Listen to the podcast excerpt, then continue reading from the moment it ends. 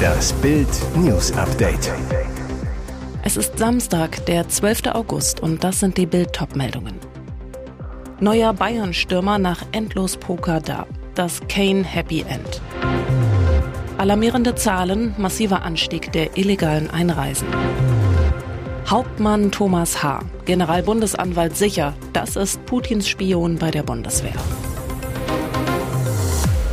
Neuer Bayern-Stürmer nach Endlos Poker da. Das Kane Happy End. Er kommt, er kommt nicht, er kommt, er kommt nicht. Er ist da. Endlich gibt es das Kane Happy End. Der unglaubliche Poker um Harry Kane ist beendet. Der Superstürmer wechselt von Tottenham Hotspur zum FC Bayern. Am Freitag um 19.07 Uhr setzt der Privatjet auf dem Flughafen Oberpfaffenhofen, 30 Kilometer westlich von München, auf um 17.41 Uhr war er gemeinsam mit Frau Katie in Stansted bei London gestartet. Über 70.000 Menschen verfolgen seinen Flug im Internet bei Flightradar 24.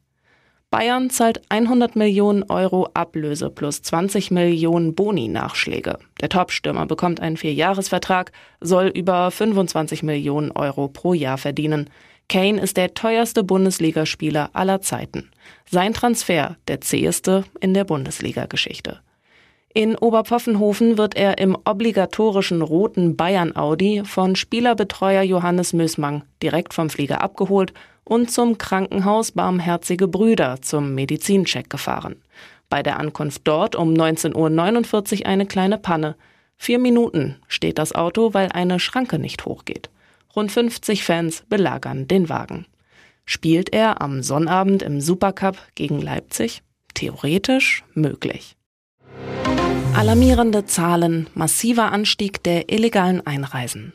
Es sind alarmierende Zahlen. In den ersten sieben Monaten 2023 haben Bundespolizisten insgesamt 43.815 unerlaubte Einreisen nach Deutschland festgestellt.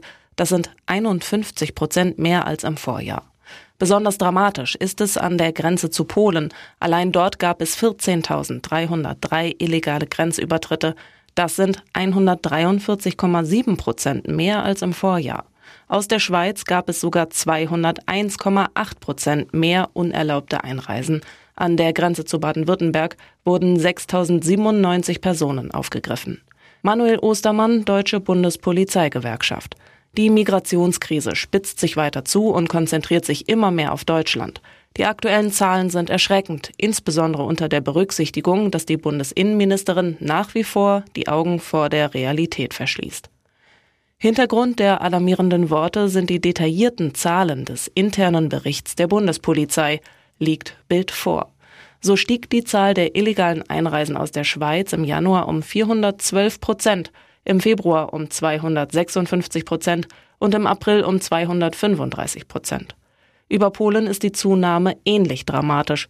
Im April waren es 219 Prozent mehr als 2022, im Mai 229 Prozent und im Juni 203 Prozent. Hauptmann Thomas H., Generalbundesanwalt, ist sicher, das ist Putins Spion bei der Bundeswehr. Was er gemacht haben soll, ist ungeheuerlich. Spionage für Russlands Diktator und Kriegstreiber Wladimir Putin. Als Soldat hat Thomas H. geschworen, der Bundesrepublik Deutschland treu zu dienen. Doch nach Überzeugung der Ermittler ist er eine Schande für unser Land. Denn jetzt kam raus, seit Mai 2023 soll sich der Hauptmann aus eigenem Antrieb mehrfach an das russische Generalkonsulat in Bonn und die russische Botschaft in Berlin gewandt und dort seine Zusammenarbeit angeboten haben. Dabei übermittelte er offenbar Informationen, die er auf einer Dienststelle im Bundeswehrbeschaffungsamt in Koblenz erlangt hatte, an den russischen Militärgeheimdienst GRU. Der Generalbundesanwalt ermittelt gegen Thomas H. wegen des Verdachts geheimdienstlicher Agententätigkeit. Wer ist Putins Spion beim Beschaffungsamt der Bundeswehr? Thomas H. lebte mit seiner Frau in einem Einfamilienhaus in einer Sackgasse in Argenthal in Rheinland-Pfalz. Eine Nachbarin, er war freundlich und hat sich bei uns vorgestellt, als die Familie vor zwei Jahren herzog. Ein normaler Typ, er hat immer nett gegrüßt. Laut der Nachbarin zog H. aus Bad Kreuznach in den 70er Jahre Bau. Das Haus mit Garten habe er einer älteren Dame abgekauft. 1992 war Thomas H. mit Realschulabschluss zur Bundeswehr gegangen. Er startete eine Laufbahn als Unteroffizier, schaffte später den Aufstieg zum Fachoffizier, wie Bundeswehrkameraden berichten. Im Beschaffungsamt der Bundeswehr saß H. in der Abteilung Landunterstützung. Seine Einheit U5.1 beschäftigt sich mit elektronischer Kampfführung und Gegenmaßnahmen. Für den russischen Geheimdienst ist so eine Tätigkeit sicher von hohem Interesse. Wie läuft technisch das Stören, Täuschen und Neutralisieren mittels elektromagnetischer Energie? Thomas H. sitzt in U-Haft, ihm drohen bis zu zehn Jahre Knast. Caroline spricht Machtwort im Monaco-Krimi. Seit Tagen ist das Fürstentum international in den Schlagzeilen, weil eine Korruptionsaffäre Fürst Alberts II dunkelste Geheimnisse ans Licht zu bringen droht. Im Zuge der Affäre hatte sich der Fürst von seinen engsten Beratern, den sogenannten G4, getrennt. Wie Paris Match jetzt berichtet, kam es schon am 28. Juli zu Großrazzien in Paris, Nizza und Monaco. Allein zur Hausdurchsuchung bei einem der G4, Gerichtshofpräsident Didier Linot, rückte die Polizei mit 28 Beamten an. Wie ebenfalls erst jetzt bekannt wurde, soll Prinzessin Caroline mit der Unterstützung ihrer Schwester Stephanie und ihrem Sohn Pierre Casiraghi ein Machtwort gesprochen haben, um Alberts engste Berater zu entfernen. So können wir nicht weitermachen, sollen sie dem Fürsten gesagt haben. Albert hatte auch auf Druck seiner Familie keine Wahl und musste sich von seinen engsten Vertrauten trennen. Lautes Geschrei und Rausschmiss aus dem Palast inklusive. Genug ist genug. Ich wurde in die Arena gebracht, wo ich nicht sein musste, soll Albert gesagt haben. Das hätte sich der Fürst vielleicht vorher überlegen müssen. Und jetzt weitere wichtige Meldungen des Tages vom Bild Newsdesk. Seit Monaten steht ein Käfigkampf zwischen zwei Tech-Giganten im Raum. Inzwischen sieht es so aus, als ob etwas daraus wird. Tesla-Boss Elon Musk und Facebook-Gründer Mark Zuckerberg wollen in den Ring steigen. Die Vorbereitungen für den Milliardärs-Showdown schreiten offenbar voran. Der Austragungsort soll schon feststehen. Italien. Musk schrieb am Freitag auf seinem Dienstex, er habe mit der italienischen Regierungschefin Meloni und dem Kulturminister gesprochen. Der Tesla-Chef kündigt gewohnt übertreibend an, sie haben einen epischen Ort zugestimmt. Der Kampf solle live auf den Plattformen der Kontrahenten übertragen werden. Streams wird es auf dieser Plattform und auf Meta geben, schreibt Musk. Alle Kamerabilder werden das antike Rom zeigen, also überhaupt nichts Modernes.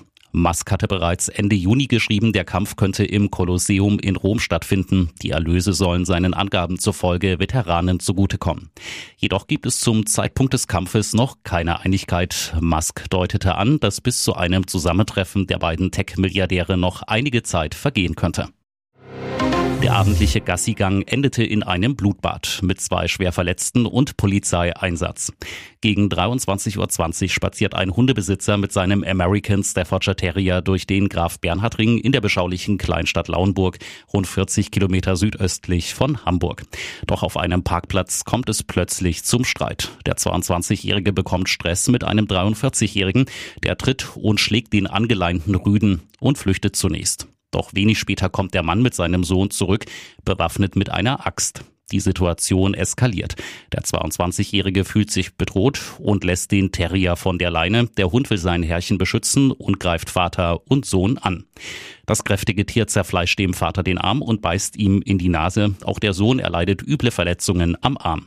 Rettungssanitäter und Polizei rücken an. Die beiden Verletzten kommen in die Klinik. Die Beamten übernehmen die Ermittlungen. Sowohl das Herrchen als auch die beiden Verletzten müssen eine Blutprobe abgeben, da wahrscheinlich Alkohol im Spiel ist.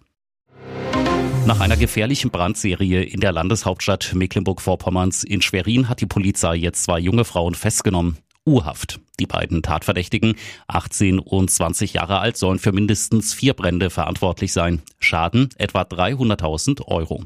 Den Freundinnen wird vorgeworfen, die ehemalige SED-Parteischule in Schwerin angesteckt zu haben. Nachdem der erste Versuch am 2. August gescheitert war, sollen sie am darauffolgenden Tag zurückgekommen sein, um erneut ein Feuer in dem leerstehenden Gebäude zu legen. Die Kripo ging kurz nach den Löscharbeiten bereits von Brandstiftung aus. Wenige Tage später brannten zwei Carportanlagen niedergeschlagen. Insgesamt acht Autos fackelten komplett ab. Zehn weitere wurden wegen der starken Hitze beschädigt. Auch in diesen Fällen ging die Polizei von Brandstiftung aus. Zunächst hatten die Ermittler einen 16-Jährigen im Visier. Der Jugendliche saß deshalb sogar kurzzeitig in U-Haft. Doch dann meldete sich eine Augenzeugin des Brandes bei der Polizei. Sie gab der Kripo den entscheidenden Hinweis und führte sie zu den wahren Tätern. Eine der Frauen hatte ihr gegenüber zugegeben, dass sie für einen der Carportbrände verantwortlich sei. Die bereits vorbestrafte 18-Jährige und ihre 20-jährige Freundin wurden festgenommen. Laut Polizei haben sie die Taten eingeräumt. Ein Richter ordnete Untersuchungshaft an. Es ist ein ziemlicher Aderlass und ein Sicherheitsproblem für Deutschland. Immer weniger junge Leute bewerben sich bei der Bundeswehr.